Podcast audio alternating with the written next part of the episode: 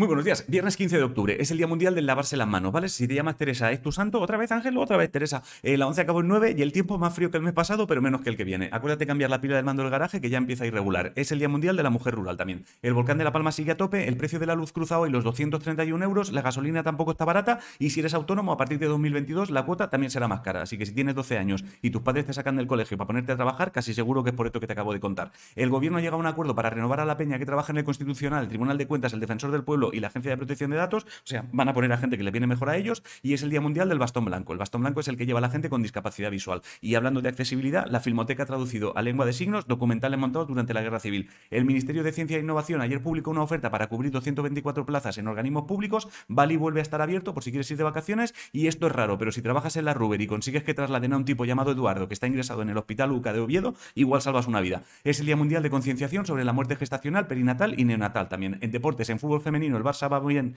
en la Liga de campeones, en masculino Ferran Torres ha jodido el pie y en boxeo esta noche Juanfe pelea por el campeonato de la Unión Europea de Superpluma. Ayer arrancó la Feria del Libro en Valencia, mañana algún escritor será más rico porque esta noche se entrega el premio Planeta y si quieres leer cositas nuevas, Manu Franco hoy publica su libro Invádeme 2 y si te gustan las flores, vete a Córdoba, que arranca el Festival Floral hoy. Ya está en cines la segunda de Venom y El Buen Patrón de Fernando de, de León de Aranoa, que es la que representará a España en los Oscars y en música, Adel sacó anoche tema, lo de Dua Lipa y Garabato también lo tienes ya, Alejandro Sanz acaba de sacar Mares de Miel, Camela también sacó y Marwan y Fabián de Cuesta también han sacado cosas juntos. Y Tatiana de la Luz, Natalia Lacuza y Bad Guial también están de estreno. Y si tienes TikTok y te gusta Pablo Alborán, Aitana y Álvaro de Luna, grábate cantando un trozo del tema que han sacado juntos, lo subes con el hashtag yo sobre mojado y si ganas te meten en un estudio a grabar con Pablo, que me han dicho que huele súper rico. En eSports, ayer Movistar Raiders cayó y quedó fuera de la Blast Premiers, Perú ha sido el campeón del primer mundial de globos y si te filla el fin de por Mérida y te molan los eSports, mañana en el anfiteatro de Mérida se celebra la Rebook Gladiators. El horóscopo dice que te acuerdes que los WhatsApp en realidad tienen el tono que tú le pongas a leerlos. Si no sabes qué comer, hazte atún con salsa de La respuesta a la adivinanza fue el garbanzo. La de hoy, cuanto más tienes, menos me ves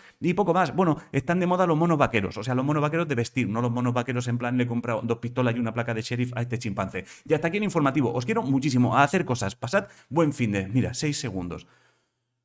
Os quiero, joder, mucho además. Pasad buen fin de.